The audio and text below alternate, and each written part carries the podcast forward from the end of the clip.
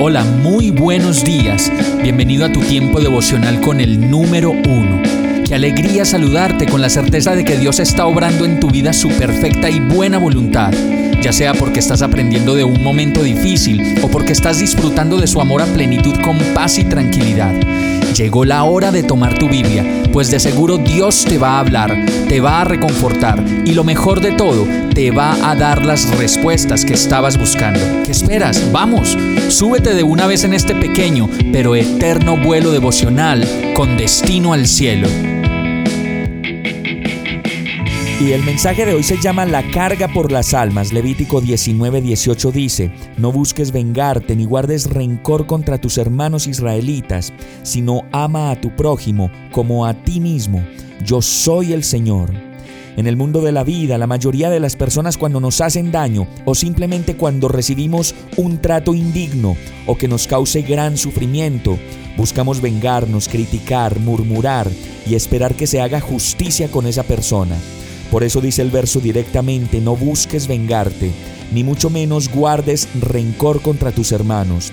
Y nuestros hermanos no son solo los de sangre, sino cada persona que podemos encontrar allá afuera, que aún sin conocerlos, debemos procurar, como lo dice la palabra, amarlos tanto como a nosotros mismos y darles lo mejor y pedir para ellos justicia y bendición de Dios.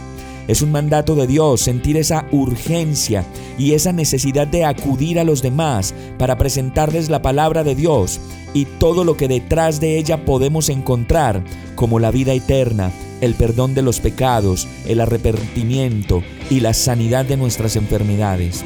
De eso se trata la carga por las almas, en definitiva, de dejar de pensar tanto en nosotros mismos para extender hacia afuera todo lo que hemos recibido del Señor como bendición, pues hoy podemos decir, si te tengo a ti Señor, ya no necesito nada más en la vida.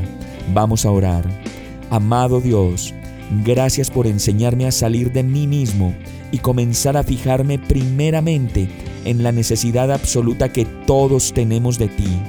Enséñame, Señor, a mirar como tú miras, pues solo quiero ser guiado en tu palabra y que tu espíritu me deje comprender lo que tengo que hacer, lo que hay que hacer.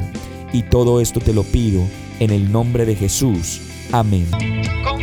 Hemos llegado al final de este tiempo con el número uno. No te detengas, sigue meditando durante todo tu día en Dios, descansa en Él, suelta los remos y déjate llevar por el viento suave y apacible de su Santo Espíritu.